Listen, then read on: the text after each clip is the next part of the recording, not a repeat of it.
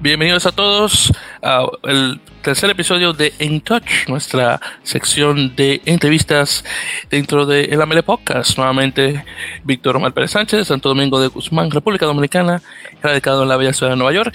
Y en esta ocasión eh, tengo como invitado eh, a Julián Salgado, que nos visita eh, desde Guayaquil, Ecuador, o específicamente Guayaquil, Guayas, Ecuador, para decirlo directamente. y sí, vamos a estar conversando un poco sobre rugby en Ecuador. Así que Julián, bienvenido, ¿cómo estás? ¿Cómo estás, Víctor? Buenas noches. Acá de Guayaquil, Ecuador, ya, ya lo mencionaste. Específicamente Guayas es la provincia, o sea, es decir, nos contiene a nosotros como, como ciudad. Eh, provengo específicamente de Jaguares Rugby Club, el equipo proveniente de la Universidad Casa Grande.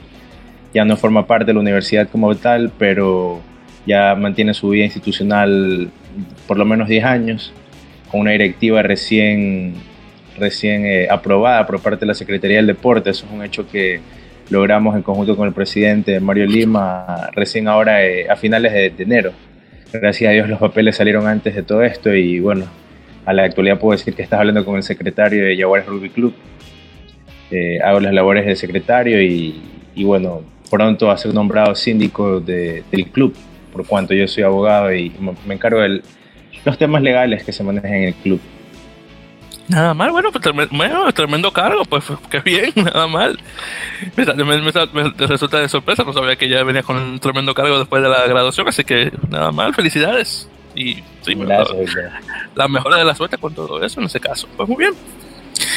Bueno, entonces, la, pregunta que siempre se hace eh, cuando hablando de rugby, eh, Julián, dime, eh, háblame de tus inicios en el deporte. ¿Cómo encontraste el maravilloso deporte de rugby a 15? Bueno, más o menos cuando estaba en quinto curso del colegio, haber tenido mis 14, 15 años, no antes, sí, 14 años más o menos, tenía un compañero en el colegio el cual tenía malas notas. Entonces, una maestra me designó como su tutor me encargaba de, darle clases particulares, ayudarlo con ciertas tareas. Eh, como él vivía por mi casa, yo iba a su casa o él venía hacia la mía, unas dos horas, eh, hacíamos tareas, lo llevaba con una que otra materia en la cual tenía dificultad. Y me acuerdo que siempre, posterior a eso, eh, él me decía, hagamos un partido de rugby. Entonces se me hacía novedoso porque no sabía de qué trataba el rugby, no lo entendía, nunca lo había visto. Solamente veía que tenía una pelota ovalada y, y bueno, la típica comparación que uno hace cuando recién ve el rugby. Ah, como el fútbol americano, pero que sin protección. Entonces, él me dice, no, mira, te voy a enseñar un poco, porque él era Juan Martín Samaniego. Él era jugador de Monos Rugby Club, uno de los primeros clubes que se conformaron acá en Guayaquil. Entonces él me decía, mira, tú eres alto, tienes talla, un día deberías venir a jugar. Y, y bueno, yo siempre fui alto, tenía más o menos cuerpo en ese entonces y dije, sería bueno poder jugar en algún momento, pero mi papá era muy nervioso y, eh, la diferencia entre ese deporte y el que yo jugaba practicaba en ese entonces es que el básquetbol era bastante, el básquetbol era muy, muy sencillo, muy tranquilo, no había tanto roce como podría haber en el, en el rugby, como hay en el rugby. Entonces, ahí mi papá me decía, no, ¿sabes qué? No vas a jugar, te vas a lesionar mucho, después te vas a perder eh, tus últimos años de colegio por alguna lesión, entonces es preferible dedícate a lo tuyo y yo, bueno, está bien, pero resulta ser que ya más o menos en el primer año de universidad, cuando terminaba, es decir, cursando segundo año, ya tenía más o menos mis 20 años. Ahí un amigo me invitó a entrenar acá a Yaguares, pero no le hacía caso hasta que un día di con la página en Facebook de Yaguares Rugby Club y decidí preguntarles. Eh, fue sin querer, porque realmente quería preguntarle a la gente de monos cómo era el tema de los entrenamientos pero pregunté el primer club que se me pareció y comencé a ir a las canchas del Federador, no el Federador de ahí, de Fede Guayas, mejor dicho, donde entrenamos lunes, martes y jueves de 8 a 10 de la noche.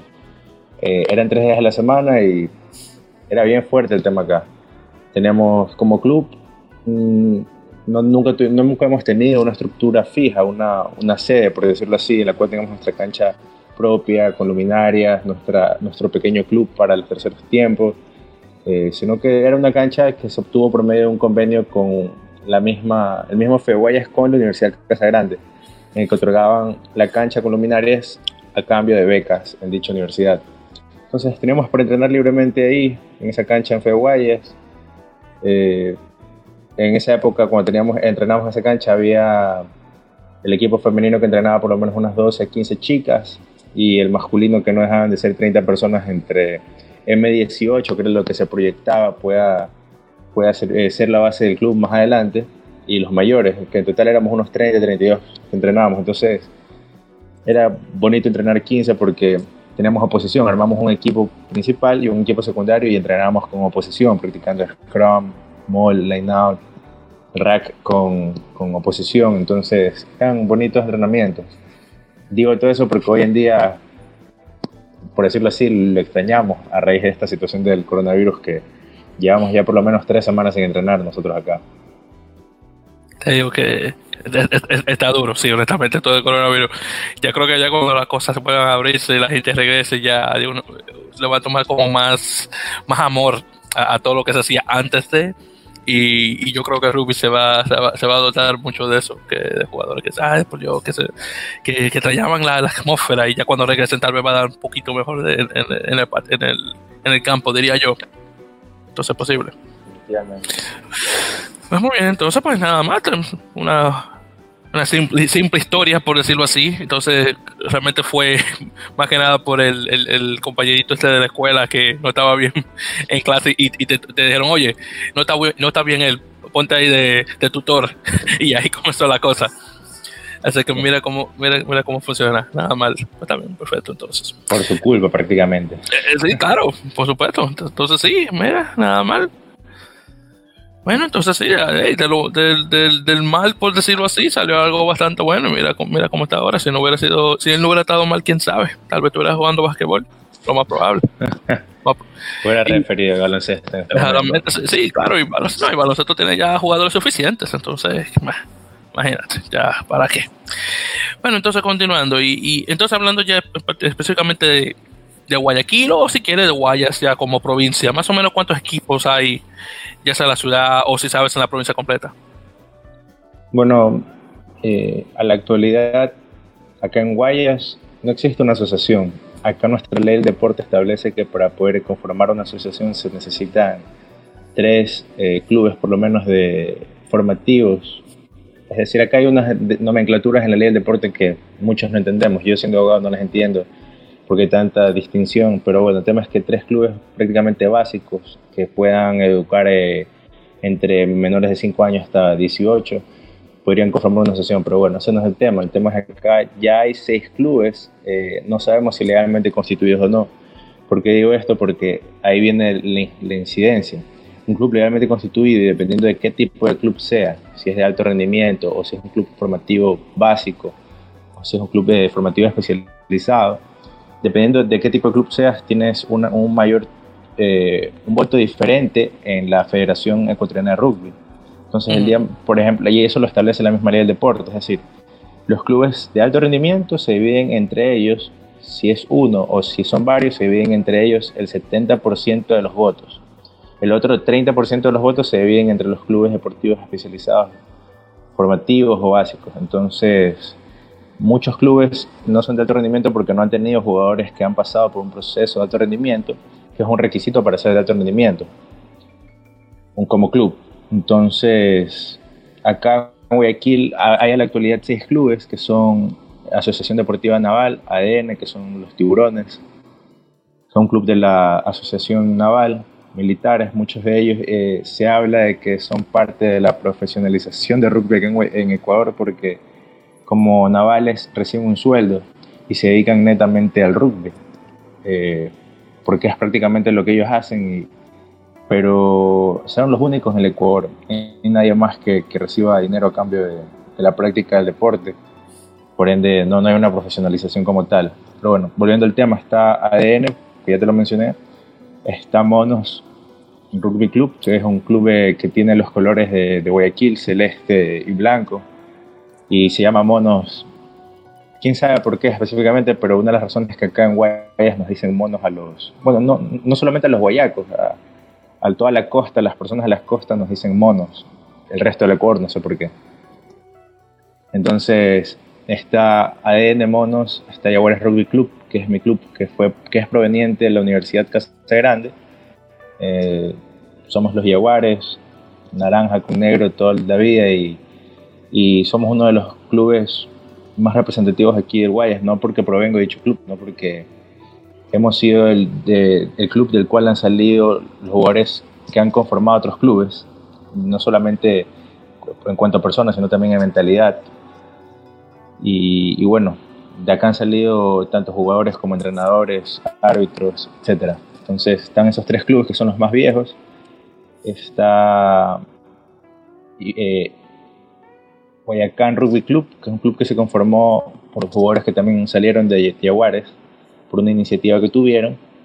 Después de eso ya vienen dos clubes universitarios que son clubes que a la actualidad se están terminando de conformar y ya lo único que les falta es tener su, personería jurídica, por decirlo así, estar legalmente constituidos, que son Iguanas Crook, que es un club proveniente de la Universidad de Guayaquil, y el otro club que es Mamut, un club proveniente de la Universidad de Salesiana, de aquí Guayaquil en el sur. Entonces, eh, estos seis clubes ya practican en rugby 15, ya practican rugby 7. Eh, en femenino se puede decir que Jaguares, Guayacán, Mamut e Iguanas, porque Asociación Deportiva Naval no ha sacado nunca equipo femenino y Monos no presenta equipo femenino tampoco.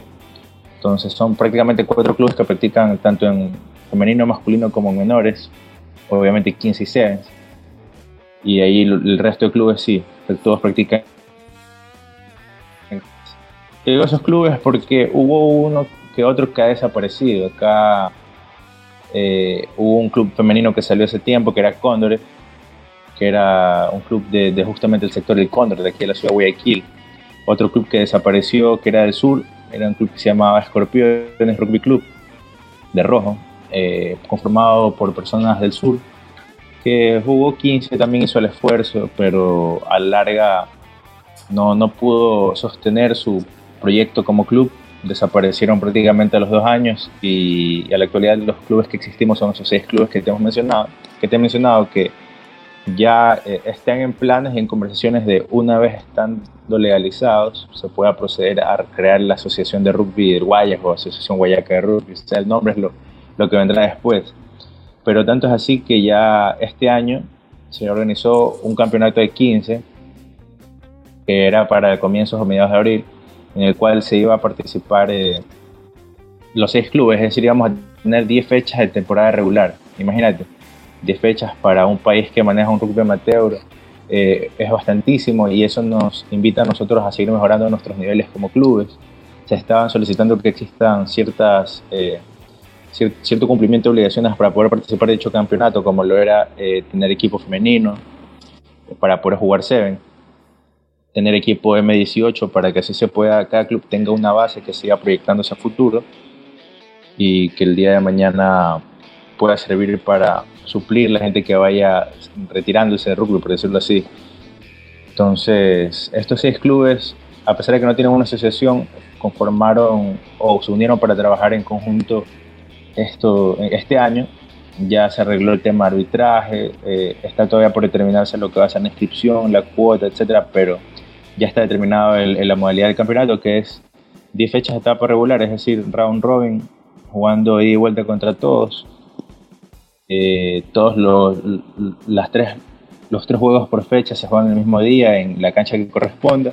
Y eso sí, al final es un poco raro el, cómo se determina el ganador de la zona, porque es, por decirlo así, Copa de Oro el primero contra el segundo, Copa de Plata el tercero contra el cuarto y Copa de Bronce el quinto contra el sexto, como si fuera algo seven pero no es así. Aquí sencillamente deberían ganar eh, un premio el primero, segundo y tercero. Entonces, las otras copas son prácticamente, por decirlo así, eh, una forma de dar continuidad al juego y a la participación que todos desean tener. Y de ahí ya se sumaría la fase nacional, que eso ha habido conversaciones, ha habido temas, eh, indicaciones de cómo iba a ser la fase nacional, pero está un poco confuso porque no, todos no todo el Ecuador tiene rugby, no todas las provincias se manejan de la misma forma o tienen tantos clubes, por ejemplo. Eh, Cuenca, que está eh, que participa prácticamente contra nosotros, está en la zona sur, que es de la, provincia de Azuay. Cuenca tiene a águilas, carneros, Gladiadores y UDA, un equipo de la Universidad de la SUAY. Entonces son cuatro clubes, no, van a tener la misma cantidad de juegos que tendríamos nosotros. De 10, ellos tendrían solamente 6. Entonces, eso es un ejemplo. El otro ejemplo es, por ejemplo, Esmeraldas. Esmeraldas tenía anteriormente dos equipos legalmente conformados. Eh, no sé qué ha pasado, solamente hay uno que está participando. A la actualidad, como no se sabe mucho de todo lo que sucede en el rugby ecuatoriano, no sé si está participando o no, pero sería ese club único de Esmeraldas, una ciudad y, así mismo se llama su provincia. Eh, está un club o dos clubes de, de Ibarra, creo que hay dos o tres a la actualidad en Quito sí se puede decir que hay tanto rugby que hasta que tuvieron que crear una serie B. No, no con tantos equipos, pero por ejemplo en Quito, si no me equivoco, son seis equipos, equipos que forman la serie A y unos cinco o seis que conforman la serie B. Es decir, ya estamos hablando de que más o menos en el Ecuador existen unos 20 clubes constantes, porque hay clubes que han ido, venido, desaparecido. Hubo inclusive un club de, que vi al comienzo del año, de este 2020, que estaba teniendo reactivación en redes sociales, pero justo cuando iba a ser el campeonato que iban a organizar en su ciudad, pasó esto del coronavirus y suspendieron todas las actividades a partir de, dicho sábado, que era el club Mantarrayas Rugby Club de la ciudad de Manta, de la provincia de Manabí, un club que es playero, desapareció y bueno, estaba retomando este año. Otro de los clubes es de, la costa ecuatoriana era Yevedaya, un club, un nombre no sé de dónde provino, puede ser creo que algo religioso, pero era un club de Santa Elena, de, Salinas, entrenaba en Salinas, eh, jugó en juveniles porque tuvo una buena base juvenil como unos dos años, pero hace unos tres, cuatro años atrás desaparecieron, no se sabía más de ellos. Entonces, esa es la, actualidad de nuestro RUB, más o menos. A la actualidad, eh, es la única provincia que tiene una asociación conformada y que se rige bajo lo que su asociación diga es la Asociación de Rugby de Pichincha, la ARP, que es la provincia donde te digo existen la mayor cantidad de clubes. Puede ser un mínimo de 12 clubes y, un máximo de 18, no te tengo el número exacto porque todos los años tienden a sacar un nuevo club. Y eso es algo de lo que se debate y se dice acá en qué sucede en Guayaquil. Los clubes que se crean, muchas veces se crean sacando gente vieja, por decirlo así, por, por la experiencia que tienen de otros clubes cuando no debería ser así, debería formarse nuevas personas, nuevos jugadores y mantener a los jugadores viejos en sus clubes ayudando a formar a sí mismos jugadores. Porque el problema acá es que no está habiendo una base, no, no hay jugadores menores acá, no hay un M15, un M18. Eh, hay jugadores jóvenes, sí, pero no hay una base, por decirlo así, con selecciones juveniles. Se, se participó hace unos dos, tres años atrás en un campeonato juvenil, si no me equivoco, pero no, no se siguió proyectando el tema. Mm, wow, Fue muy interesante, honestamente. Sí, de, hecho te iba a preguntar en particular de cómo estaba la cosa en, en Pichincha, en, Quito.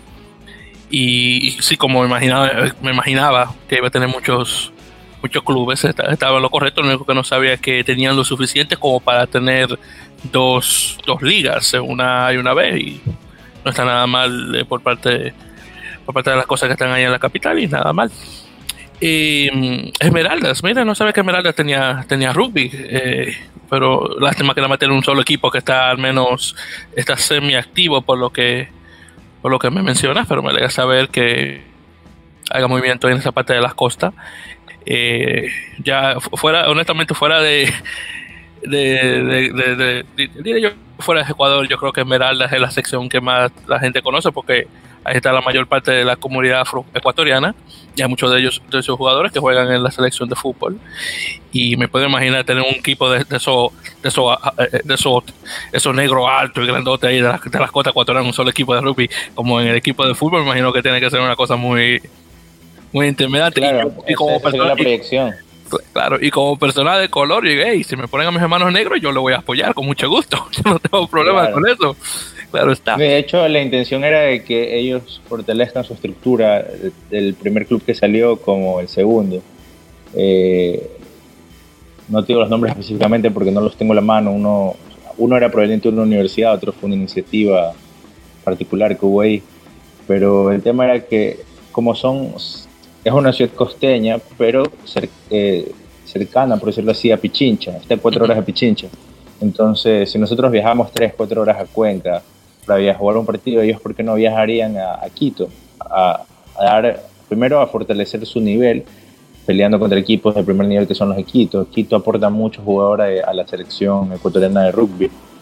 Mm, más allá de que el tema sea político, no, igual Quito ha aportado muchos jugadores y, y en Quito hay bastante experiencia y a su vez se puede decir que en Quito hay bastante, o sea, Quito tiene bastante tiempo jugando rugby, por ende su nivel debería ser mejor al, de la costa, pero la costa eh, ha demostrado que tiene bastante que, que, dar contra la sierra.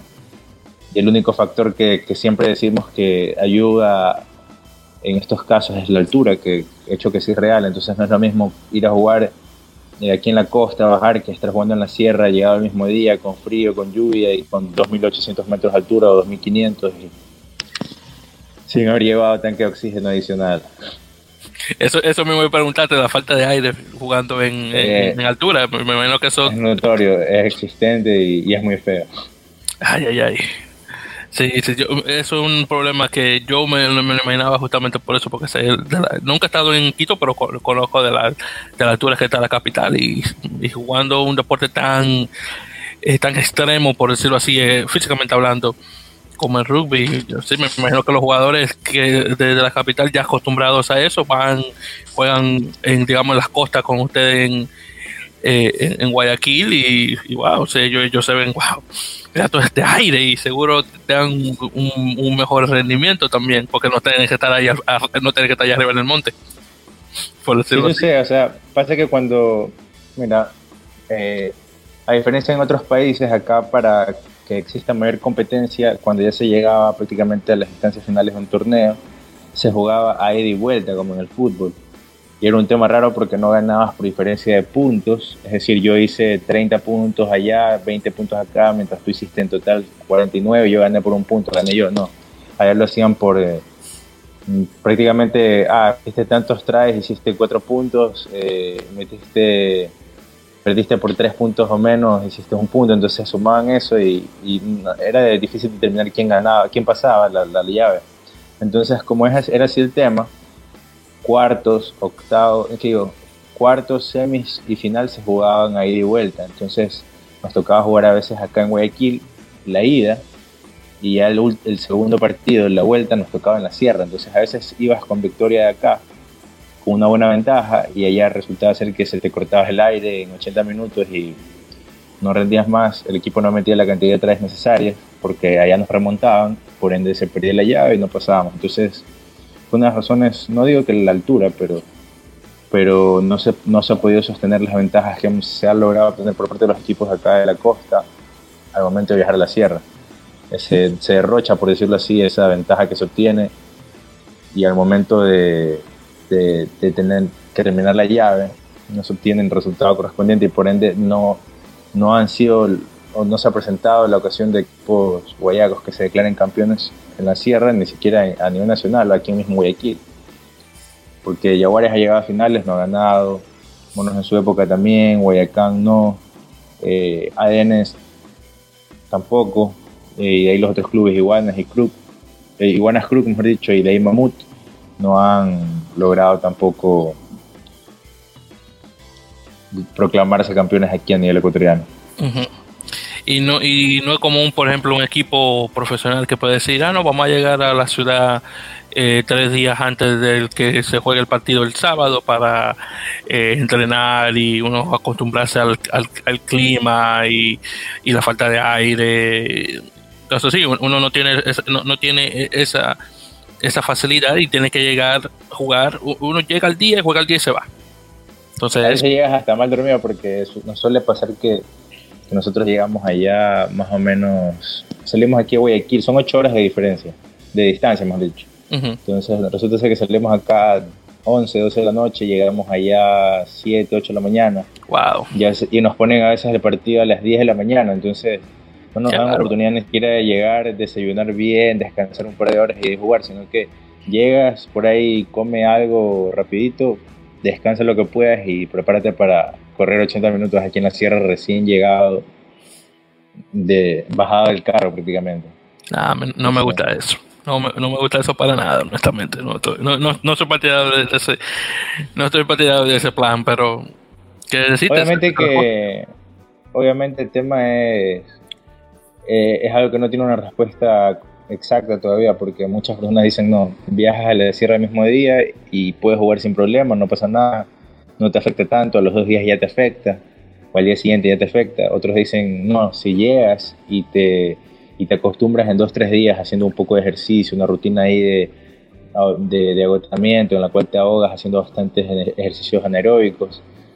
Pero no, a veces no sucede así, entonces es algo que no tiene una respuesta concreta y no podemos decir si realmente te convendría llegar un día, dos días antes o no, no serviría de nada. Bueno, lástima, lástima con eso. Bueno, ¿qué decir? Son son, son cosas de, de rugby amateur. Uno, uno, se hace las cosas por el amor, por amor al deporte. ¿Qué, qué podría decirte? realmente acá no, a nadie le molestaría y, sabemos que como es un deporte amateur eh, hay que sufrir esas cosas. Pero el problema es que es un tema político que se viene presentando como una molestia hace tiempo y, y es que la federación no toma, no se hace cargo del campeonato como tal. Cada ciudad tiene que estar eh, trabajando por sí misma eh, a razón de que tampoco existen asociaciones eh, en, todo, en todas las provincias o ciudades donde hay rugby. Por ejemplo, Pichincha es la única, como te mencioné. Entonces, la única asociación que se organiza por sí sola es la Asociación de Pichincha, nunca eh, organiza nada por medio de la federación y la federación deposita no organiza nada con el resto de clubes, ni con los de Guayaquil, ni con los de Cuenca, ni con los Esmeraldas, Ibarra. Entonces, es un tema un poco molestoso. Nos toca al resto de clubes organizarnos por nosotros mismos y, y, eso es lo que se reclama de la federación que no existe una organización. Lo mismo que comentabas de, la, de, de las otras federaciones, o sea, no, no se hacen cargo, no, no hay cómo establecer un proyecto de alto rendimiento porque ni siquiera hay una base, ni hay un plan de trabajo, entonces acá como no existe una estructura de campeonato tampoco organizada o establecida, todos los años varía y, y, todos los años es una sorpresa para la gente en cuanto a los gastos, al campeonato como tal, a quién va a terminar coronándose campeón, entonces algo que, queremos que se cambie acá lo más pronto posible, porque todos queremos un campeonato que, se sepa que a la larga este es el camino a seguir para ser campeón y, si lo sigo así tal cual, tengo probabilidades de ser campeón o no. Porque a la larga acá puede suceder de que, y ya pasó hace uno o dos años, se comenzó así mismo, por ser aquí en Guayaquil se organizó un campeonato, después se organizó un campeonato zona sur, después un campeonato a nivel nacional, y ciertos equipos de Pichincha se resintieron y no quisieron participar y después un equipo que no jugó contra todos los equipos decidió prácticamente proclamarse campeón y no es aceptado por la mayoría de clubes del Ecuador. Exacto, y, por, y justamente por cierto, bueno, ya yo te iba de todos modos a preguntar sobre la, más o menos sobre la federación y cómo, cómo está más o menos la cosa con eso, pero ya ahí en, pocas palabras me respondiste la, pregunta.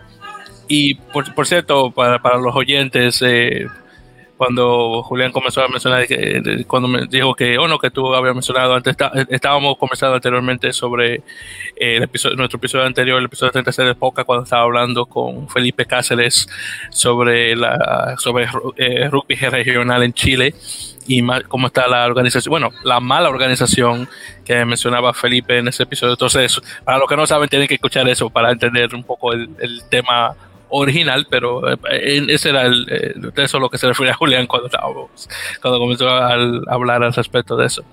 Bueno, entonces, em, pero sí, hablando justamente, sí, a mencionar sobre la, sobre la división más o menos, o cómo está la organización dentro de la Federación Ecuatoriana de Rugby.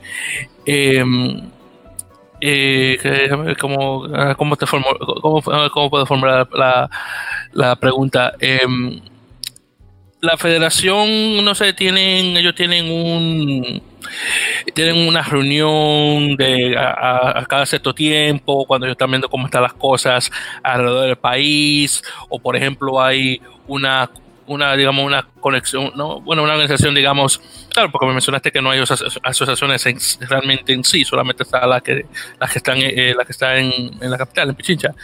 Eh, bueno la provincia donde está Quito, que es la capital. Pero hay contacto, diría yo, con los equipos, eh, aunque no tienen una asociación en sí, con la federación. O sea, ese es el problema. Eh, aquí hemos tenido administraciones pésimas, hemos tenido gente que ha figurado en el cargo y no, no, no ha hecho nada y, ha sido prácticamente un testaferro del puesto, por decirlo así, porque ha sido alguien más quien estaba por detrás haciendo las cosas. Entonces, el problema acá es muy político. Muchos equipos de las distintas provincias no han aceptado los distintos presidentes que han dirigido la federación. Eh, los procesos eleccionarios han sido prácticamente eh, irregulares, ilegales en ciertos aspectos, desde cierto punto de vista. Entonces, lo que ha provocado eso es que las personas, eh, los distintos clubes, los directivos y los distintos clubes no quieran aceptar un presidente que según ellos no ha sido electo de la forma correcta. Pasó con el presidente actual, Caicedo, que es, parte de ADN o formaba parte de, y ahorita es el presidente de la Federación Ecuatoriana de Rugby. Eh, no se ha hecho notar mucho, no ha alzado su voz, porque él como autoridad tiene voz y debería alzarla. Y, lo que provoca esto que es que cada quien quiere hacer lo que le corresponde, lo que quiere por su lado. Quito, como lo indiqué, Pichincha como tal, tiene su propia asociación, puede organizarse de la manera que ellos crean conveniente y nadie va a decir nada porque por eso existen las asociaciones. Canguayas, ese es nuestro, nuestro deseo, lo que, a lo que nosotros eh, esperamos.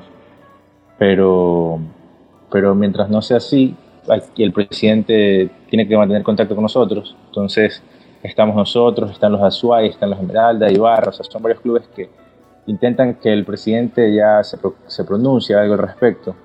Entonces, a la actualidad tiene creo que dos años en el poder, le faltan dos años más, pero ya se sabe que posterior a eso ya realmente queremos un cambio, porque no solamente es cuestión de, que los clubes digan, bueno, vamos a una asociación o no, no, o, o de que nos den recursos, no, no, sino que se trabaja en planes eh, para proyectar el deporte.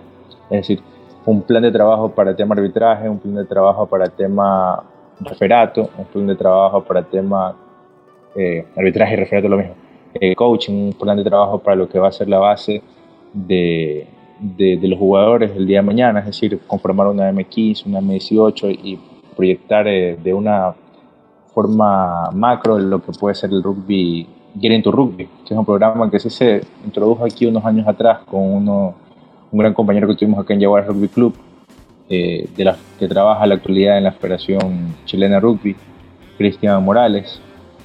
Entonces, de esa forma, eh, la federación igual tiene que regirse bajo lo que dice la FER, pero mientras la FER como tal, y esto no lo digo por, por simplemente hacer negocio, sino porque es una recomendación para el presidente. Si el presidente quiere que la gente eh, oiga su, su, voz, primero tiene que reunirse, sentarse a trabajar con cada uno, ver qué es lo que cada uno quiere, ver cómo se puede pero si no, no, sabemos qué es lo que queremos y esperamos que cada quien aporte su granito de arena, pero tampoco lo queremos escuchar, no, no vamos a ningún lado, estamos en un círculo vicioso. Entonces, la, la, actualidad de la Federación Ecuatoriana de Rugby es bien, bien mala, pobre de hecho, y puedo decir de que es pobre porque vinimos disminuyendo de hecho. Antes teníamos participación, antes que el deporte no era tan conocido, no teníamos tantos clubes, teníamos mayor participación a nivel internacional. En cuanto a 15, por ahí Sevens, por ahí equipos playeros, tanto masculinos como femeninos. Femeninos nunca hubieron Seven, peor 15. Eh, y en 15 ya no sé, desde que se cambió a Sudamérica Rugby ya no hemos tenido participación internacional, más allá de cuando éramos con Sur B, si no me equivoco.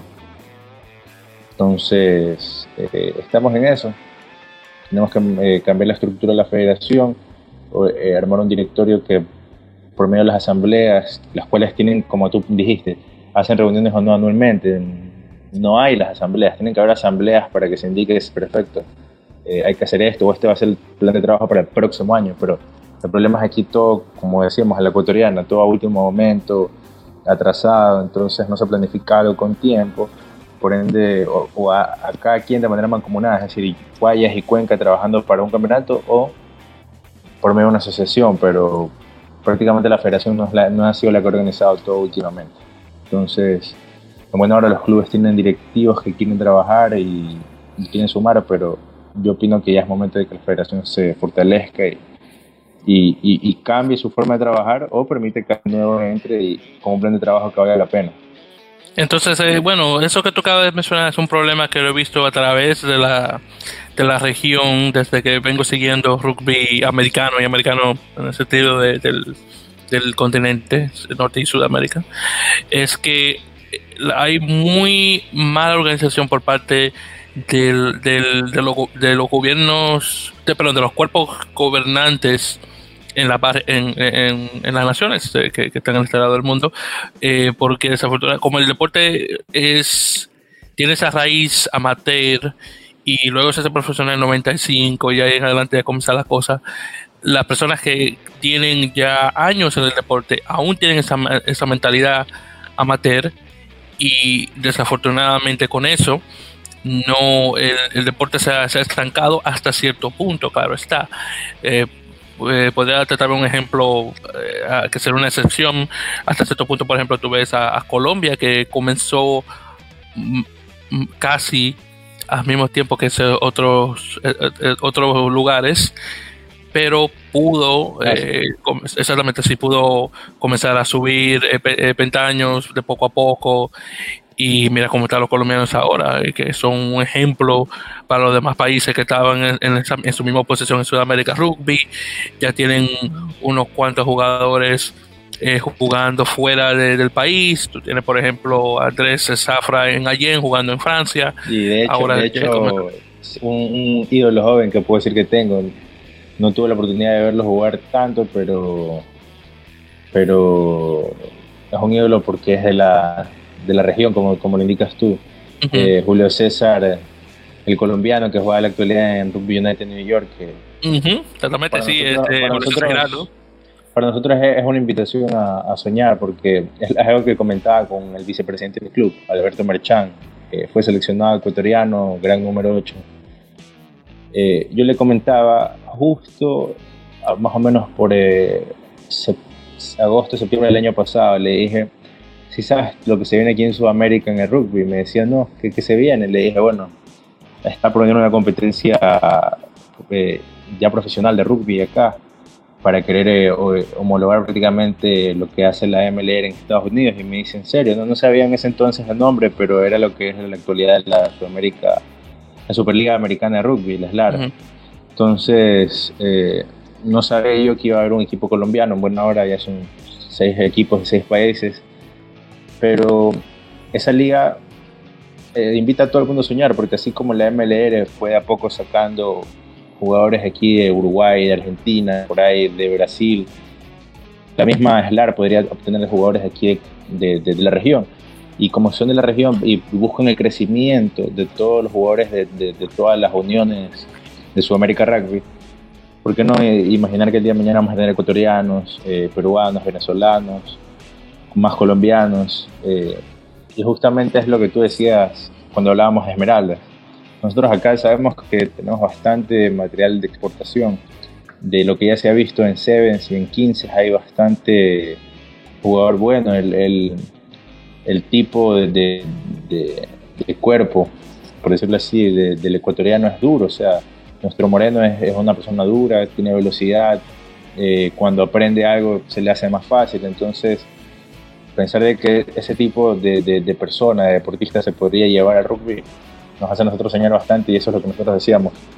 Hay que ya tener una buena base para el día de mañana soñar en que la federación, estando bien a interno y trabajando con un buen proyecto de, de rugby a nivel general y a nivel nacional, esa eh, podríamos nosotros exportar jugadores que sean parte de la MLR, como el colombiano Julio César, eh, y, y por qué no pensar que se los puede exportar aquí mismo a, las franquicias que va a haber hasta que nosotros podamos el día de mañana en 5 o 10 años, yo diría 10 años si el rugby comienza a mejorar acá, eh, poder, poder indicar que tenemos una franquicia, o sea, no es algo imposible, pero requiere su tiempo y su trabajo.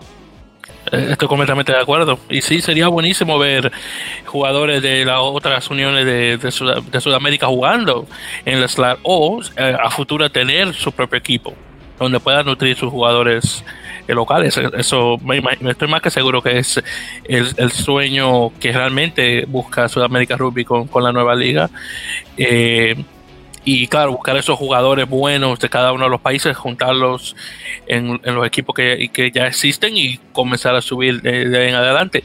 Eh, pero claro está, y, el, mencioné anteriormente, desafortunadamente, no solamente Ecuador, pero muchos otros países en, en la región no tienen esa base de, de, comienzo, esa base eh, de niños que tú lo ves jugando en, en, su, en sub 8, sub 10 y de ahí comienzan a, escalar eh, hasta jugar en un equipo ya sea amateur o profesional. Eso desafortunadamente aún no existe y eso es una base extremadamente importante de cualquier deporte. Los niños jugando y de ahí comenzar a subir. Eh, ya obviamente ya eso, eso sería ya por ejemplo un proyecto ya de, tiempo eh, por ejemplo, traerte, eh, por ejemplo, un, un Getting to Rugby que tiene la World Rugby eh, promulgando el, deporte a los niños y comenzar a entrar eso directamente al Ecuador y comenzar de ahí en adelante. Ya, claro, un poquito difícil por decir por eso de Ecuador no es un, miembro hecho de, World Rugby aún, y claro, World Rugby aún no está viendo esa, esa parte en particular del mundo, pero a futuro ya cuando consiga su membresía sería buenísimo. Claro, pues de hecho, como te, te, indiqué, sí tuvimos un compañero chileno que a la actualidad forma parte de la Federación Chilena Rugby que introdujo el proyecto acá de Get Into Rugby. Eh, él fue el que lo llevó a cabo durante un año. Hubieron chicos aquí en Guayaquil, en Quito. Eh, creo que en Cuenca también se llevó a cabo el, proyecto con la finalidad de que haya niños involucrándose en el deporte, pero la federación irregular no, no, su personal no, no estaba de acuerdo con el proceder de, la misma y por ende muchos salieron, otros decidieron irse a otros lados y por ende el proyecto no siguió, no había una, una, base establecida, porque como, como indiqué, no solamente jugadores, es también referatos, también coaching, eh, educadores, entonces se necesita una base en eso para saber que el día de mañana, bueno, ya los clubes tienen sus jugadores viejos, entonces vamos a llamarlos para, para educarlos como coaches de los clubes. Eh, a otros los vamos a formar como referees para que sean los que brinden eh, y impartan justicia durante los encuentros. Entonces, todas estas cosas hay que irlas trabajando mancomunadamente para tener un cambio en la federación. Porque si no es así, nosotros no vamos a poder eh, responder bien ante Sudamérica Rugby con una buena estructura y por ende si no respondemos bien ante Sudamérica Rugby, no vamos a poder eh, conformar o, ser parte de lo que a la actualidad es World Rugby. Entonces, es todo un círculo que, hay que romperlo primero, el ciclo hay que romperlo y, decir, bueno, ahora sí vamos a trabajar de esta forma para poder formar parte de, de Sudamérica Rugby, de World Rugby y, no solamente obtener sus programas o asistencia en sus programas, sino también el día de mañana obtener recursos porque eso es algo que conocemos. O sea, un rugby puedes tener recursos si eres un miembro que cumple, que formas parte de y cumple ciertos requisitos. Recursos que el día de mañana nos pueden servir para muchísimo. O sea, aquí en Ecuador la Secretaría del Deporte no destina nada a las distintas federaciones, mucho menos a las de deportes poco conocidos como nuestro. Entonces hay que ver cómo generársela. Y a la actualidad, bueno, y mucho antes de este golpe que, está atravesando el mundo entero, eh, las personas solamente se llenan de fútbol, se nutren de fútbol acá en el Ecuador y, que la gente, empresa privada, institución pública quiera invertir en el deporte, a veces es un poco complicado si no es fútbol, si, es que no presentas un buen proyecto, un, un, buen plan que digas, bueno, me invita a este plan a, querer invertir, a querer eh, eh, proyectar mis, mis, gastos aquí para el día de mañana obtener un rédito, habiéndolos apoyado, pero no, no, no es rentable a la actualidad ni en el rugby ni con otros deportes porque sencillamente el primero que los directivos no lo plantean bien y segundo que la cultura aquí está muy arraigada al fútbol. Entonces es algo que también con lo que se está peleando. es una cosa muy, una cosa muy de, de la región. Tú sabes que el rugby, digo, el rugby perdón, el fútbol, soccer, por sí el, el deporte el deporte número uno ya en, lo que es la región americana. Así que eh, el problema es si tú quieres entrarte como deporte en un país, tienes que pelear obligatoriamente con el fútbol. Claro, la diferencia sería nosotros en el Caribe que somos más de béisbol y el fútbol está comenzando a subir ya, no al mismo nivel, pero ya está comenzando a subir una cosa que antes ni llegaba a, la mente del dominicano en particular, el caribeño, porque el puertorriqueño y el cubano diría lo mismo también. Y claro, sí, el, equipo de Cuba de fútbol ha estado bastante bueno últimamente, el dominicano está subiendo también, pero bueno, eso en otra cosa. Pero sí, es muy difícil. honestamente, el, el, tener ese, ese, ese choque, ese enfrentamiento con el fútbol o, con, cualquier otro deporte que tiene más visibilidad que rugby, que no que honestamente visibilidad es, nula en, en, muchos países de la región, desafortunadamente. Entonces, ¿qué, qué, qué decirte? Y, pero bueno, entonces ya, y ahora que estamos tocando eh, sobre, eh, hablando de rugby mundial y hablando un poquito sobre eh, la nacional de, de, Ecuador, que si mal no recuerdo se conoce como los piqueros, tremendo, tremendo apodo, por cierto. lo último que escuché, y, y corrígeme si estoy mal, es que, es que Sudamérica Rugby había eh, prohibido, por decirlo así, que el equipo nacional o, mejor dicho la federación eh, eh, tenía como un pequeño paro de, acción, no sé, algo que había ocurrido y que Sudamérica Rugby le había puesto un castigo, por decirlo así, creo que algo, algo así fue que creo que escuché. Sí, de hecho hay un par de versiones con respecto a eso, sí. A la actualidad estamos sancionados por Sudamérica Rugby, en ese momento era Consur. Eh, ellos hecho varios, que muchos no los puedo mencionar por, el mismo respeto a varias personas eh, de las cuales si no tengo la certeza no, no puedo hablar por ellas. Y, y segundo era que si una vez sancionados, eh, o sea, una, una, de las teorías, mejor dicho, era eh, justamente esto de lo primero que te mencioné y la segunda era un tema de imagen. Un tema de imagen de que la federación había obtenido primero su, su diseño, por decirlo así, de su escudo, su imagen institucional. Ya pronto te voy a conseguir el, el, antes y el después, por decirlo así, de lo que era la imagen de Piqueros. Posterior a eso, una persona que hizo una tesis en algo comercial o en algo de marketing, si no me equivoco, cambiando la imagen de la federación. Eh, lo propuso la federación como tal, la federación lo aceptó, hizo su cambio de imagen, pero esta persona luego quiso reclamar sus derechos. Eh, es un tema que no, no puedo decírtelo tampoco al 100% porque no lo conozco en sí, el, eh, cuál es el conflicto como tal. Pero el problema fue, y esto sí lo conozco, que eh, en, el único partido internacional que se ha jugado en Ecuador y oficial eh, de 15, fue un partido entre Ecuador contra Guatemala, si no me equivoco. Guatemala que se jugó aquí por el, el repechaje para Consur B. Ecuador ganó ese partido, un partido muy apretado, un partido que se jugó en el estadio modelo de Guayaquil, un estadio grande, primer partido internacional de 15 fue espectacular para mí ver en Guayaquil un partido de esa índole.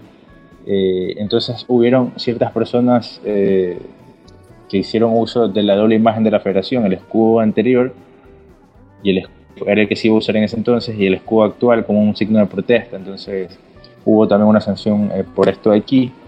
No sé si es cierto que conllevó esta expulsión o no pero sí que hubo una sanción por parte de, en ese entonces, no sé si habrá sido ya Consur B, o Consur o pero hubo una sanción porque hubo este mal uso de, imagen. Entonces, eh, ah, no había varias cosas que han pasado aquí en la federación. Eh, a nivel internacional, en un campeonato hubo un hecho que indignó bastante a Sudamérica Rugby, Consur, y eso también provocó que hayamos sido sancionados.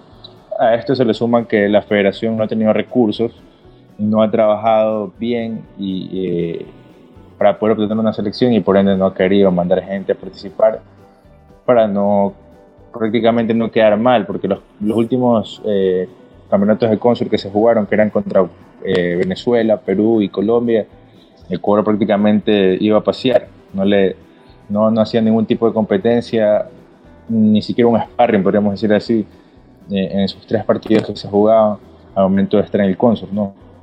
Entonces, eso también incidió. Y es por eso que Ecuador no tenía una participación internacional en 15, peor en 7, eh, tanto masculino como femenino. En femenino sí indigna un poco eso. Lo digo porque el único campeonato que juegan las mujeres acá en Ecuador es el 7 y es un campeonato en el cual participan equipos de todo el país eh, en sus distintas sedes, en sus distintas provincias, porque lo arman por circuitos. Entonces, se ve nivel, yo he visto y, a veces digo a muchos compañeros, me gusta más a veces ver el rugby femenino porque veo cómo se dan tackles durísimos ahí, veo cómo juegan, o sea, hay bastante por mejorar.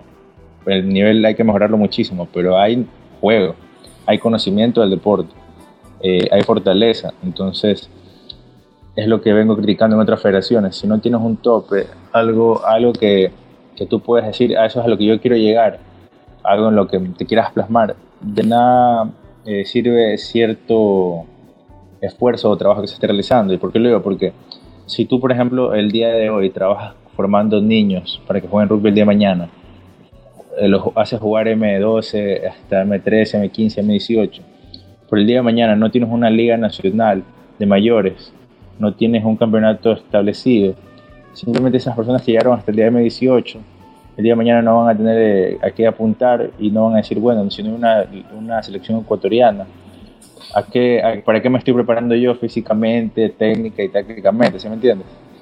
Entonces, uno tiene que tener un horizonte, eso es lo que siempre digo yo.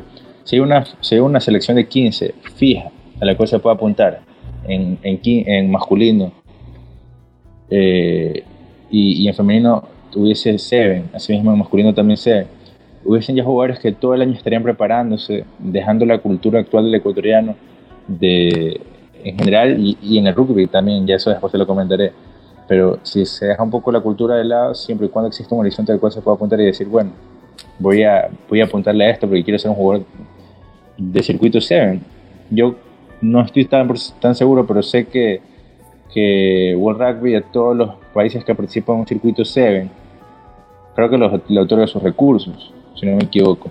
Entonces, imagínate Ecuador, si Colombia pudo eh, ir subiendo de nivel en 7, ¿por qué no pensar que Ecuador podría mejorar su nivel, tanto en masculino como en femenino en 7 y algún día estar participando en un circuito mundial?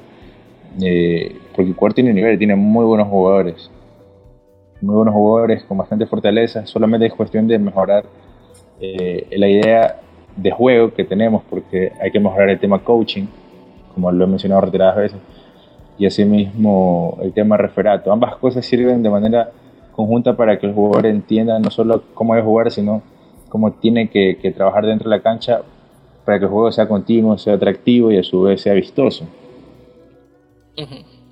Entiendo.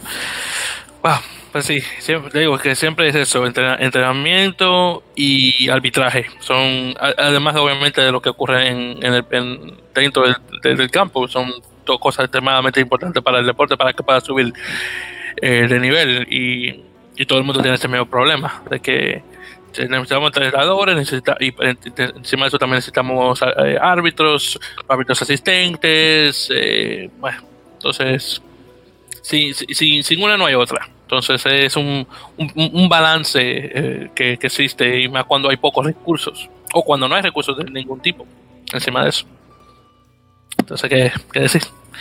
Y bueno, entonces ya eh, otro tema también para tocar, y hablando específicamente de, eh, de la selección, que lastimosamente no, no, ha jugado, ya tiene un tiempo sin jugar eh, un partido internacional pero de los jugadores que tú conozcas que han participado en, la selección o que aún no lo han hecho, pero que tienen talla como que pueden jugar directamente para un seleccionado nacional, algunos que tú puedas mencionar, que no solamente tengan que ser de Jaguares, que puedan ser algunos de los otros equipos del país. Sí, de hecho sí, sí conozco algunos, de, Quito conozco algunos jugadores, pero no me sé los nombres porque eh, en los terceros tiempos la camaradería es rápida y, y aquí el ecuatoriano le, le encanta la cerveza, la biela, como le decimos acá. Y a veces te acuerdas de tercer tiempo, pero no el nombre del contrincante, del contrincante contra el que jugaste. Entonces, ah. sí, puedo decir, por ejemplo, en Guayacán, aquí Guayaquil, los equipos eh, y que tienen jugadores que, valdrían la pena. Guayacán eh, tiene por lo menos dos jugadores que yo digo valen la pena. Uno de ellos es de primera línea, que inclusive ha jugado en España en un club que tiene estos colores, ya te voy a decir el nombre, lo voy a encontrar, Vicente Piche le decimos, él, es, era de Jaguares, como primera línea es pesado, tiene buen juego, eh, es joven, tiene 23 años y 23, 24 años, tiene buena proyección. Entonces, él es uno de los jugadores, está Cordero también, que tiene varias posiciones, pero trabaja también muy bien como tercera línea, es muy rápido, muy determinado momento del tackle. Eh, en ADN, y ahí viene el tema, en ADN como son navales, muchos eh, son, eh, sin falta de respeto a nadie, unos negros que tienen bastante fuerza, entonces el tipo ahí es muy fuerte, es muy rápido, entonces tiene hay muchos wins muy buenos, eh, hay un segunda línea que es alto y es rápido, tiene buen salto, buen juego de line-out, eh, Aurea, que es el apellido, de, de ADN, un jugador muy bueno. De Monos, Monos no ha mantenido su base vieja, por decirlo así, porque sus jugadores se han cansado por problemas directivos y se han ido, pero otros eh, se han mantenido y han formado jugadores jóvenes de distintos sectores de la ciudad que están formando una buena base en monos. No me sé los nombres, pero tienen muy buenos wins. Eh, en centros, lo que te puedo decir, y en, centros sí están los, eh, los, prácticamente los mejores, por decirlo así, acá en, en, Yaguares. Está Asís como primer centro. como primera línea tenemos, tengo un compañero que, bueno, al momento no, no, no, por universitarios no ha podido incorporarse a los entrenamientos. Eh, Diego Manosalva, que como primera línea la hacía muy bien, ha ganado muchísima velocidad, bajó un poco de peso, quizás ya no sea la misma primera línea, pero muy rápido y, muy bueno, bastante aguante en la cancha. Entonces, hay bastante nivel acá, bastante nivel acá, eh, tanto de, del blanco, como se puede ver, como del negro.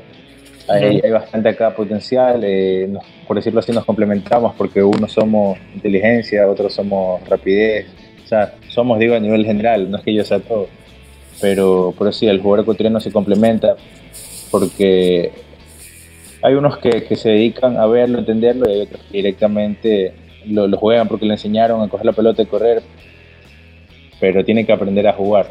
Entonces, es un tema que, se proyecta bien, hay nivel acá, eh, no hay una buena base, por lo cual se estaría perdiendo un poco el jugador ecuatoriano aquí en unos 10, 15 años.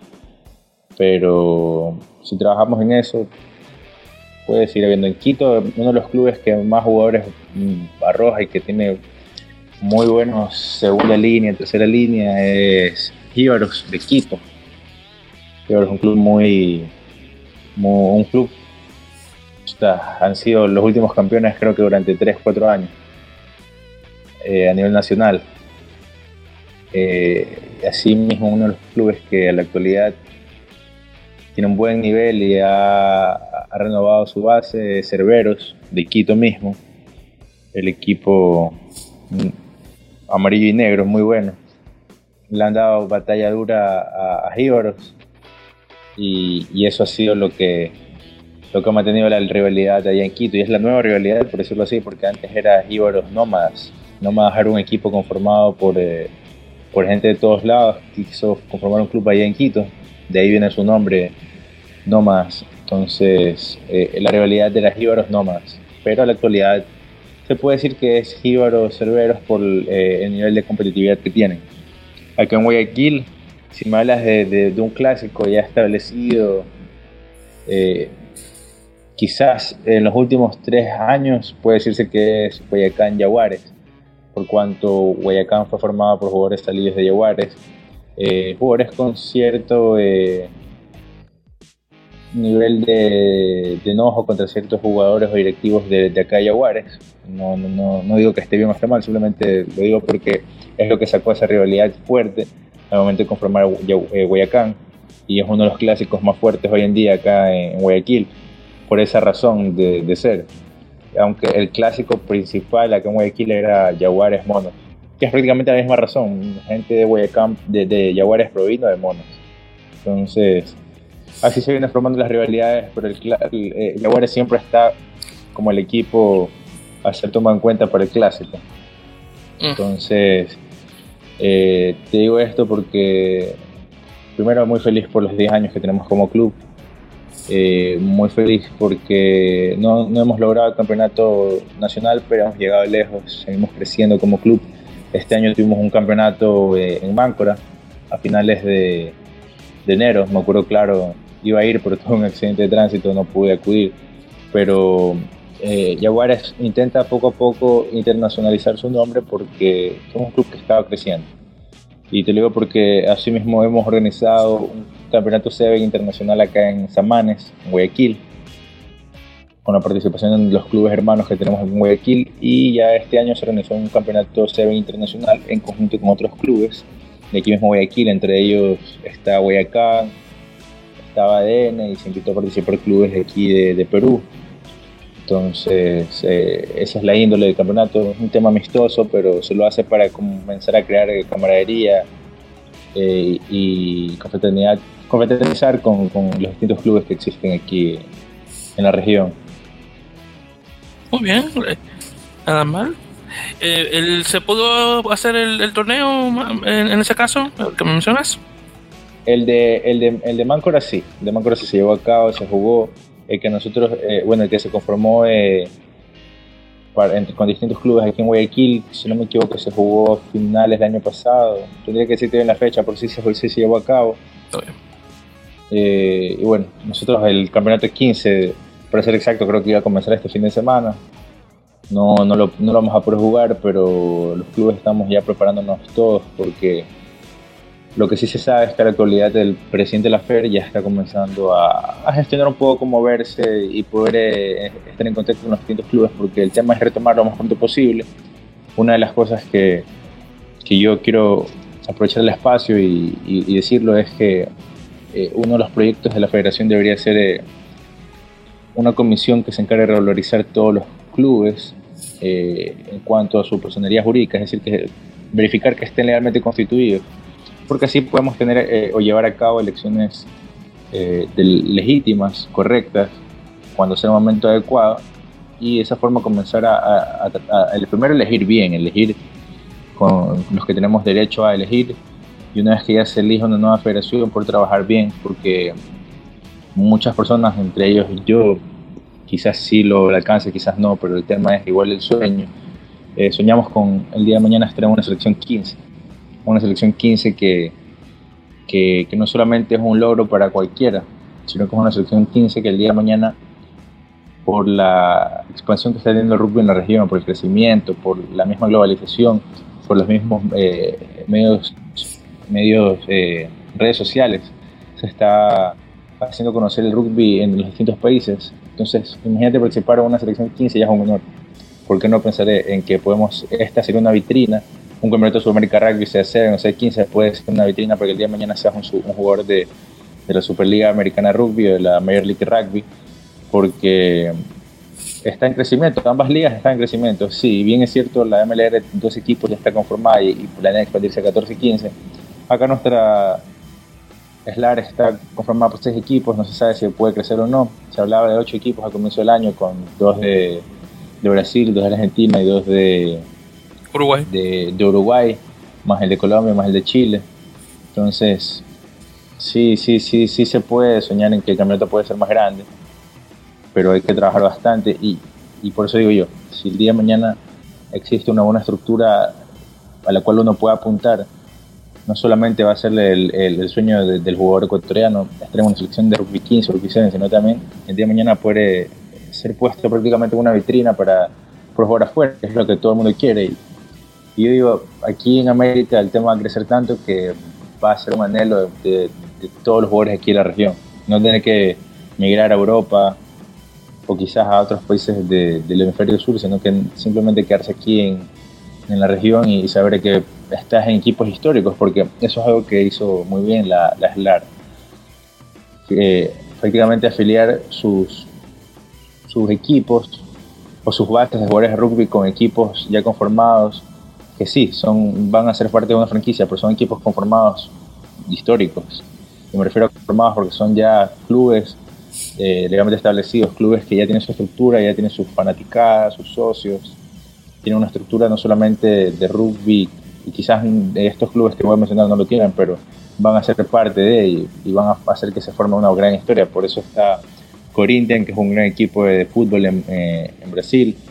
Está Peñarol, que es un gran equipo de, fútbol y es histórico en Uruguay. Está Olympia Lions en Paraguay. Seigos, una franquicia nueva y me, gustó bastante el nombre y el uniforme y, quién sabe si hasta puedo decir que pudo haber sido campeón de la primera edición en Argentina. No sé por qué no se afiliaron con un club de, fútbol, pero es una buena idea. Eh, y asimismo Segnam en Chile. Entonces, ya sumándose Colombia, imagínate el día de mañana tener una franquicia ahí nuestra.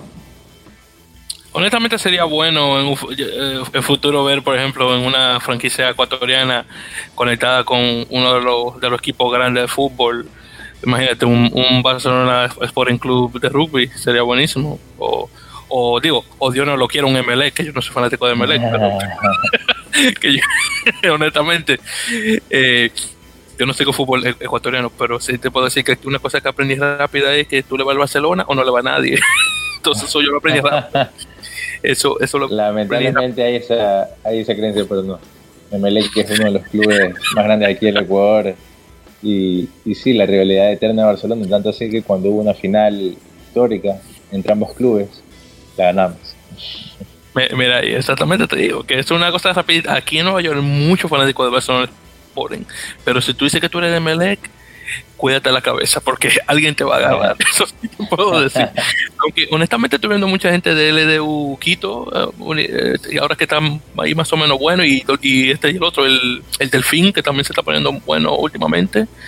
Pero, pero sí, el Barcelona Sporting ya tiene su fanaticada de, de mucho tiempo. Claro, de, de hecho, mira, eh, sí, una de las cosas que, que yo no soy todavía presidente de ningún club ni ni, estoy todavía como presidenciable porque tengo bastante eh, carrera política a nivel deportivo que hacer y aprender bastante, pero sí he pensado y sí he hablado con el presidente de mi club y le he dicho, ¿por qué no hacemos un proyecto para ir a hablar con Emelec o con Barcelona? Ambos tienen una estructura grande.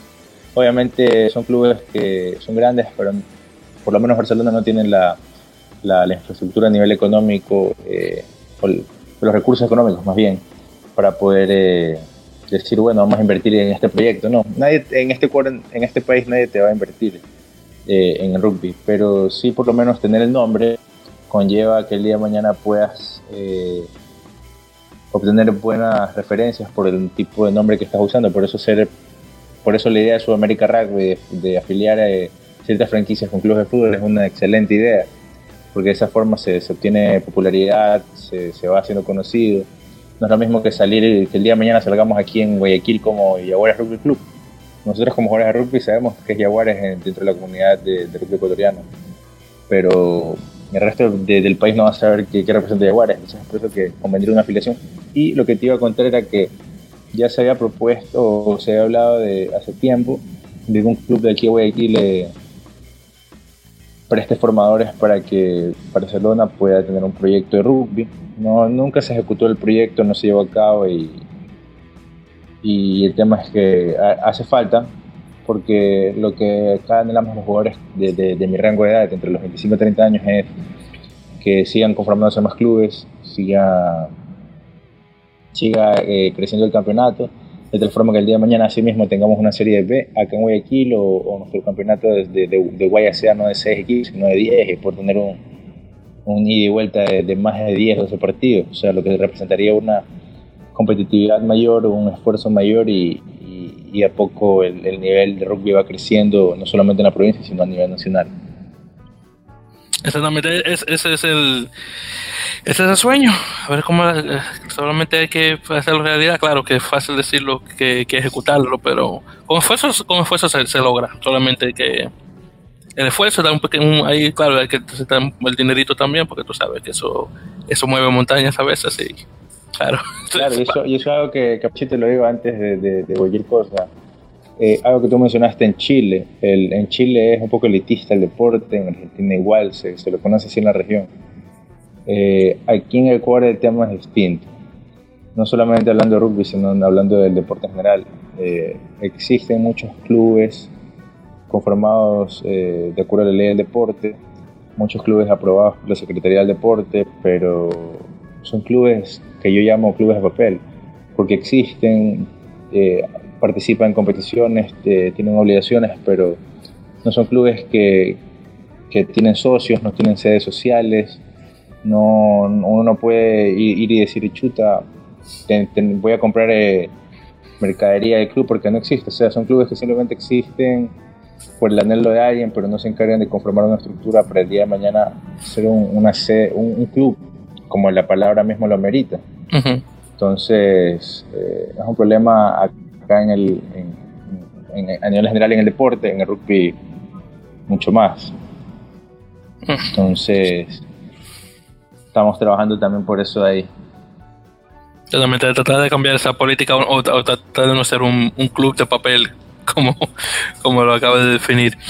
Entonces, eh, Julián, eh, para finalizar, eh, eh, sí, digo, si es que las conoces, claro. Eh, la historia de, rugby en Ecuador, si es que sabe, por ejemplo, más o menos que cuando comenzó a jugarse, cuál es el club actualmente más antiguo del país, eh, tal vez alguno de los antiguos jugadores de de tiempo cuando se comenzó a jugar el, el, deporte ya en sí en, el país y que le conoces, ah, para hablar un poquito sobre eso. Sí.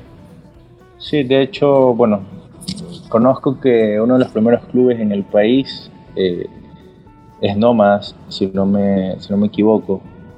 Nomas en Quito, Monos aquí en Guayaquil.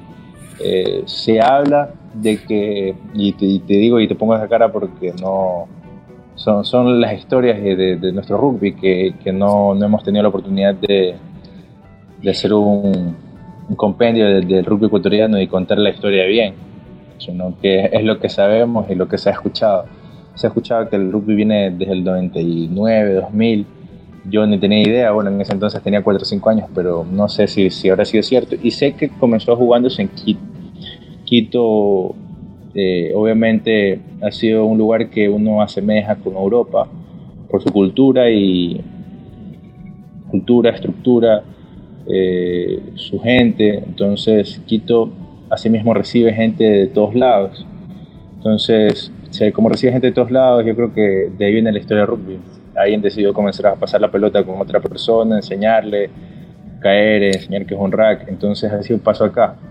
Eh, había bastantes extranjeros que comenzaron a jugar rugby y decidieron conformar un club que se llamó No Más Rugby Club, club de rojo, azul y blanco. Eh, fue campeón también en sus inicios aquí en el rugby ecuatoriano y fue un gran rival a enfrentar eh, años atrás. No es lo mismo hoy en día. Hoy en día, como te indiqué, uno de los clubes más grandes del Ecuador es Íbaros, es por campeonatos, por gente. Eh, y de ahí podría yo decir de que, de que acá otro de los clubes eh, históricos en Guayaquil son Jaguares, Monos y ADN, como te indiqué al principio. Entonces, Sí, más o menos data 2099, 2000, eh, cuando se comenzó a jugar el rugby, se jugó al principio en Quito, de ahí obviamente fue migrando el tema, puede decirse que aquí Guayaquil, la cuenca, en Esmeraldas, puede decirse que hace unos 4 o 5 años comenzó el tema, eh, muy regular, en Azuay ya se viene consolidando, de dos clubes que habían, ya vienen existiendo hoy en día cuatro, hay una estructura buena porque tienen bastantes juveniles, eh, hay como te también me faltó indicarte que hay un equipo en la Amazonía ecuatoriana. Si no me equivoco es en el Puyo. Hay un club que se llama Arutam. Eh, es un club pequeño, no, no conforman un equipo de 15, pero es un club que, que está surgiendo. Hay, hay clubes que han ido surgiendo, otros han desaparecido. Pero bueno, si tú me preguntas eh, jugadores históricos de Ecuador, te puedo decir que conozco un histórico por ah, jugó en sus comienzos en el comienzo del rugby ecuatoriano, que fue Juan Martín Samaniego, eh, compañero mío eh, del, colegio, que, era la razón por la cual comenzó a jugar rugby. Y de hecho no se quedó ahí, no se quedó en la selección ecuatoriana, no se quedó monos, eh, él migró a, bueno, se fue a estudiar a Alemania y en Alemania continuó jugando rugby, jugó en Rottweiler, un equipo amarillo, si no me equivoco. Eh, creo que hay venezolanos también ahí, hay un entrenador venezolano a la actualidad ahí, un equipo, un nombre parecido, pero él jugó ahí. Eh, él jugaba como tercera línea, era menos de un metro ochenta, pero era rápido y no era musculoso tanto, pero era definido y tenía fuerza, buena potencia. Entonces, eh, otro de los jugadores históricos que te puedo decir conozco, Alberto Merchan, vicepresidente de, de Jaguares Rugby Club, eh, fue capitán de Jaguares eh, hace un par de años, unos dos, tres años atrás. Eh, ha estado ausente por temas familiares. cuatro hijos no, no te permiten ir a entrenar así nomás. La mujer te mata después. Entonces, eso lo, lo, lo, lo un poco de las canchas. cuando puede va a entrenar con nosotros y lo que te puedo decir es, un, es un octavo que, que infunde respeto da miedo chocar contra él porque es potente, es, fuerte, es fuerte, es un octavo que entiende muy bien el juego, tiene aproximadamente 40 años y, siguió jugando para la selección de 15 hasta hace poco, o sea, hasta las últimas eh, selecciones que hubieron. Eh, jugador muy bueno. Otro de los jugadores, y, no, me lo tomen a mal si las personas que me van a escuchar, sino que eh, han sido parte de la historia de, rugby justamente por ser uno de los clubes más, más antiguos nuestros. Eh, Mario Lima, presidente actual de nuestro club, fue uno, puedo decir, de los primeros, eh, quizás único eh, referee internacional que ha tenido el, Ecuador. Como árbitro hizo una buena gestión en sus momentos, buena participación internacional que tuvo. Se, se, formó como, como educador de rugby, se formó como árbitro también a la actualidad es presidente de Jaguares, se encarga de lo que es la comisión de arbitraje en conjunto con otras autoridades del fútbol ecuatoriano. Eh, jugaba como, como apertura o medio scrum, si no me equivoco. Eh, y bueno, siempre como cualquier medio scrum eh, o apertura, puteando, como diríamos por acá, es decir, insultándote, solamente para que despabiles en la cancha y juegues mejor y más rápido, aportando siempre su, su experiencia. Entonces sí, Jaguares puedo decirte de esos dos jugadores, eh, este jugador que me enseñó a mí, que fue parte de la historia de, rugby ecuatoriano, eh, Juan Martín Samaniego, y, y, bueno, muchos de, muchos de los jugadores de, de, Ecuador eh, han sido también de Monos, así como de Monos Rugby Club, uno de los clubes rivales de Jaguares, así como Jíbaros y en algún momento espero puedas conocer a alguien que se me está quedando fuera, que es Juan Carlos Suárez, eh, más conocido como La Bestia. Eh, si buscas un poco el rugby ecuatoriano, el rugby de Jaguares, vas a ver videos de un mastodonte siendo, siendo intentar, intentando ser, tacleado por unas 3, 4 personas que no, no logran detenerlo. Él es una persona con bastante fuerza, eh, juega como segunda línea, nunca salta en el line-out porque efectivamente muy pesado para alzarlo, pero cuando comienza a tomar carrera no, no hay quien lo frene y, de hecho eh, te voy a compartir más adelante una foto que tengo con él en la selección ecuatoriana de rugby en el partido histórico que, que se jugó acá. Fue un partido por repechaje entre el, primero de la zona Consur C y el, primero, y el último de la zona Consur B, que fue justamente Ecuador contra Guatemala, si no me equivoco, que se jugó aquí en el Estadio Modelo de Guayaquil, obteniendo un resultado favorable a favor nuestro. Y obviamente ahí jugó este, este compañero que te digo. Pero también perfecto, pues sí, esa foto con mucho gusto me la puedo compartir para ver. No está nada mal. Pues muy bien, entonces. Eh, bueno, son, ¿qué decir? Son, son, son bastantes cosas y solamente espera que, que las cosas puedan mejorar internamente en el, en el, eh, dentro del país y dentro de la federación, claro está, para que pueda obviamente regresar a la selección y pueda comenzar a jugar partidos con cierta continuidad, claro, ya cuando esto del, COVID-19 pase, claro está. Pero en ese caso ahí veremos cómo, cómo sale la cosa. Pues perfecto, entonces en ese caso. Eh, déjame ver si a ver qué más no sé si algo se me olvidó preguntar. Ah, bueno, sí. Antes, antes de eh, ir regresando al, tema de la historia. Eh, entonces me mencionaste que Nómadas realmente uno de los primeros equipos, o tal vez el primer equipo del país realmente en crearse. Eh, como otros otros este eh, como en otros otros países de la región el deporte también vino a través de los ingleses o tal vez vino de algún otro equipo otro otra nacionalidad en particular bueno puede ser que por más, más allá de, fuera de este continente, yo diría que puede haber sido aquí adentro de, América, puede haber sido argentino. Tenemos bastante, conocemos bastante argentinos y de no ser así, más que ingleses, yo creería que franceses. Ah. Porque han habido bastantes franceses eh, eh, eh, en los distintos clubes aquí a nivel ecuatoriano, tanto en Nómadas como en Jíbaros. acá en Yaguares ha habido franceses que, que vienen a, aportar con su conocimiento, vienen a ayudar en el juego y, de hecho han hecho buenos papeles.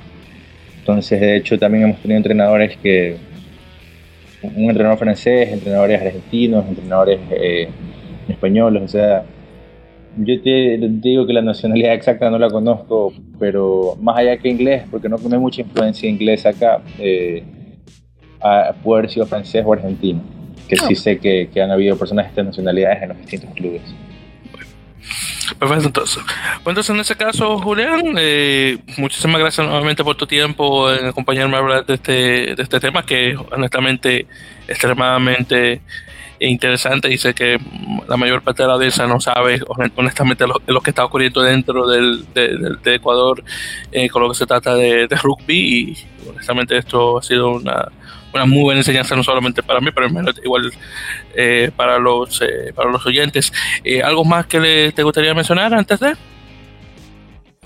no la verdad es que bueno añadir que que me gusta bastantísimo la gestión que, que se hace en la ML Podcast, eh, en los distintos programas que se realizan, porque se, se, trata de socializar un poco el rugby, más allá de, de, hablar solamente de los equipos, se trata de socializar las distintas realidades que se viven aquí en el rugby latinoamericano, que es lo que, que yo conozco, se, se puede eh, intentar a través de tu programa, es que hablar de los distintos países de Sudamérica, y, la intención es no solamente poder eh, hablar de las realidades de los clubes, sino también de las federaciones, no solamente como una queja, o más allá de como una queja, de, como algo que, que, nos pueda servir para, para poder mejorar, una, una, queja positiva diría yo, porque, mm.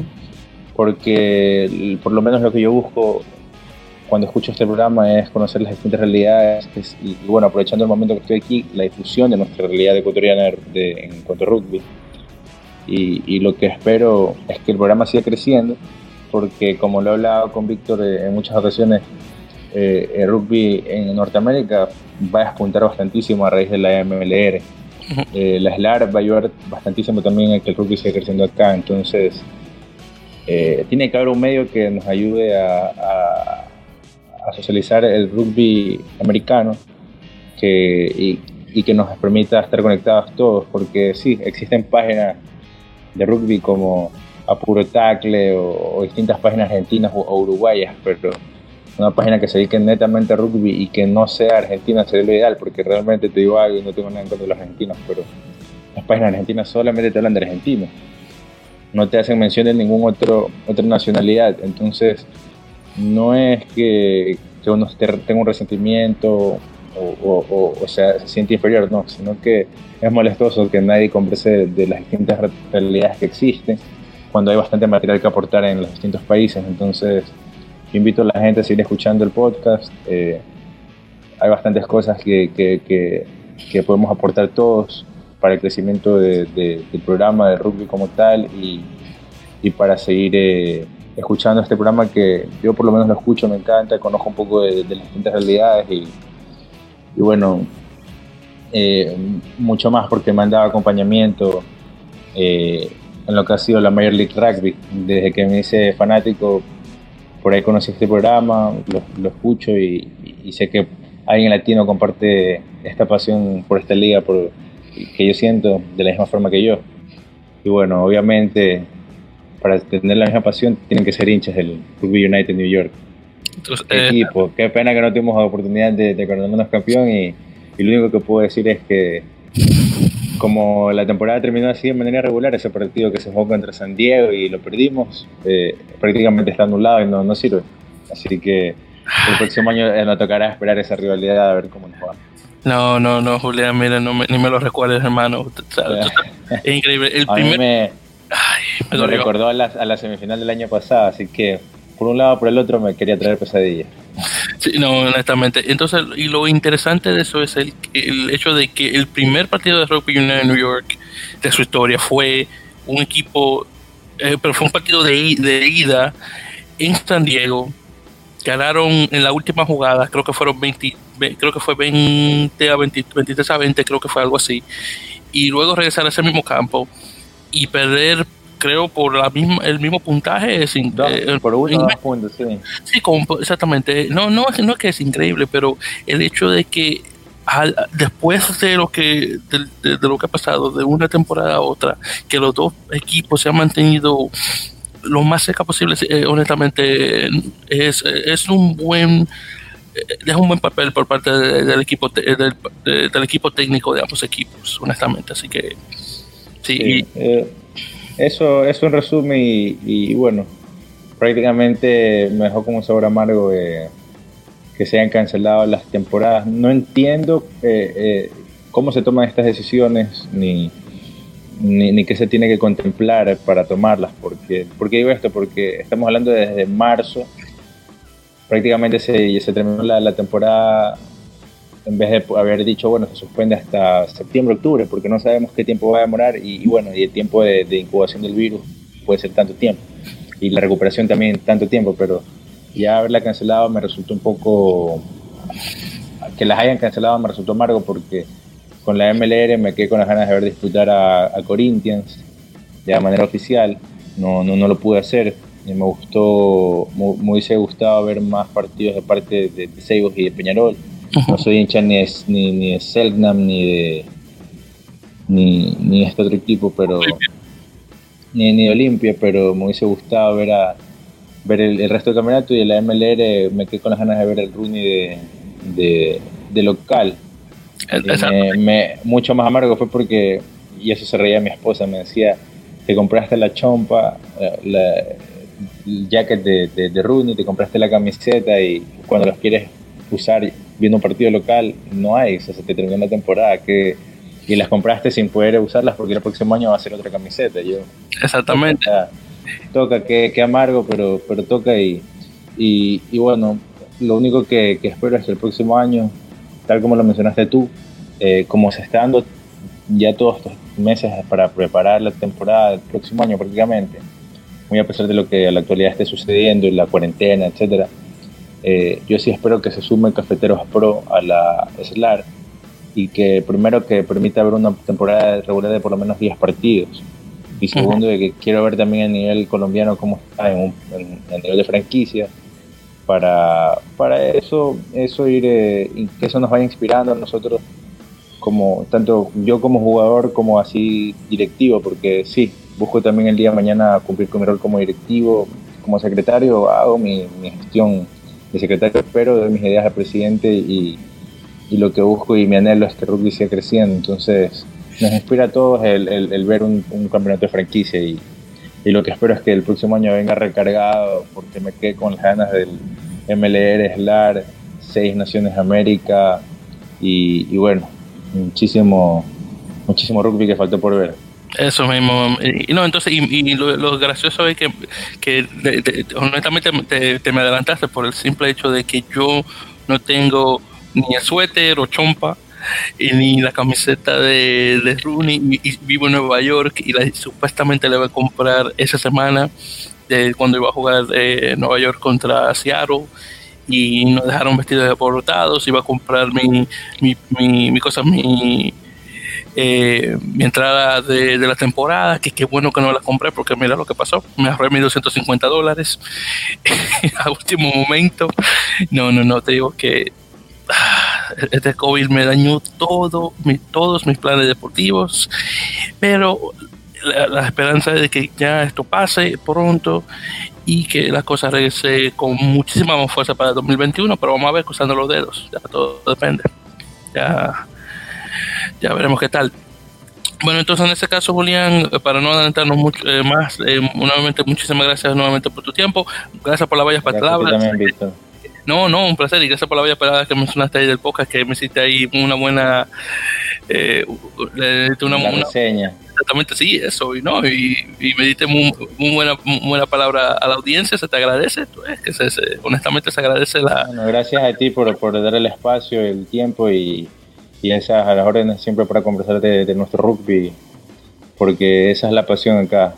Así que eh, para cuando necesites, aquí a las órdenes y, si necesitas más información o alguien tiene algo que quiera saber de, nuestro rugby ecuatoriano, me lo puede hacer saber a mí o, directamente pueden buscarnos como Yaguara Rugby Club en las distintas redes sociales.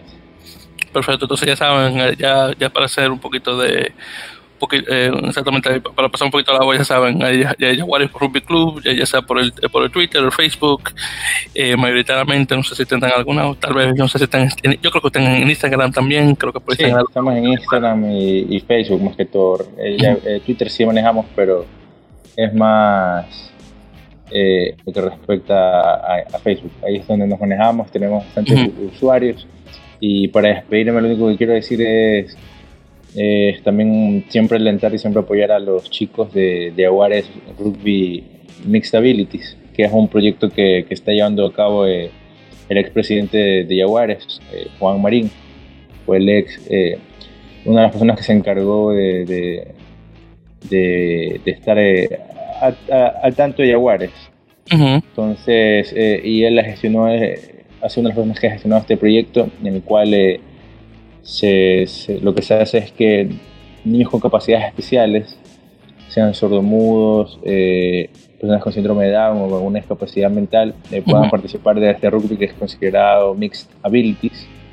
y, y, el, y, el, proyecto o el plan es que estos chicos sigan entrenando, conociendo el deporte, porque el próximo año en Cork, Irlandia, Irlanda, mejor dicho, hay un mundial de, de, rugby mixed abilities. Entonces van a participar nuestros chicos eh, allá. Entonces es una buena labor y que, y que nosotros por lo menos nos, llena mucho de, alegría y mucho amor porque eh, es compartir el deporte que amamos con, con alguien que, que, lo aprecia también igual o más que nosotros y, verlos entrenar y jugar a ellos es una alegría única, un sentimiento único. Entonces, les invito a, seguir participando, los voy a hacer escuchar el podcast definitivamente y, sé que ellos eh, nos tienen a nosotros, los de Jaguares, como, como un modelo a seguir. Perfecto. te agradezco muchísimo por todo el tiempo y el espacio y la paciencia. No, no, con mucho gusto, no, la facultad la pasas a ti, no hay problema. Y gracias por la promoción que, que, le, que le haces al, al, equipo de habilidades mixtas, ya para, para, ponerlo en español del equipo de Juárez. Y ojalá que todos, todos haga bien para que puedan ir al Mundial este en Cork, en Irlanda, a, representar a la bandera ecuatoriana en, un rugby de, personas con cierto, cierto tipo de, de discapacidad. Y, y sí, ojalá que todo, todo se pueda dar bien en ese caso. Muy bien, entonces, pues en ese caso ya para despedir y para decirle a, los oyentes, muchísimas gracias nuevamente por, por escuchar. Eh, últimamente los episodios han salido bastante largos, pero claro, como está la cosa de la epidemia del COVID-19, creo que... Hay que entretenerse de alguna forma. Hay que entretenerse de alguna forma, así que estos episodios largos es para, para matar el tiempo, para tratar de poner la mente en algo más, si es posible, claro está. Y claro, eh, para los oyentes pueden escuchar nuestros episodios, ya sean por soundcloud.com barra en la melee, de igual manera también por Twitter, nos pueden encontrar como arroba en la melee, en Facebook también, estamos en Facebook, en Facebook como en la melee podcast, y claro está eh, por Apple Podcast, de igual manera en, en la melee, y nos pueden encontrar de esa forma también para descargar los episodios y escucharlo a su tiempo. Y más ahora que hay más tiempo, que tiempo suficiente para los que están trabajando desde casa o para los que están en casa haciendo nada o lo que sea y, tienen mucho tiempo que matar. Así que nuevamente este fue el tercer episodio de In Touch, nuevamente nuestra sección de entrevistas dentro de, dentro de la melee y nos estarán escuchando ya próximamente ya para con otra nueva entrevista. Así que nuevamente muchas gracias eh, Julián. Gracias a la audiencia también por escuchar y hasta la próxima. Placer. Gracias hermano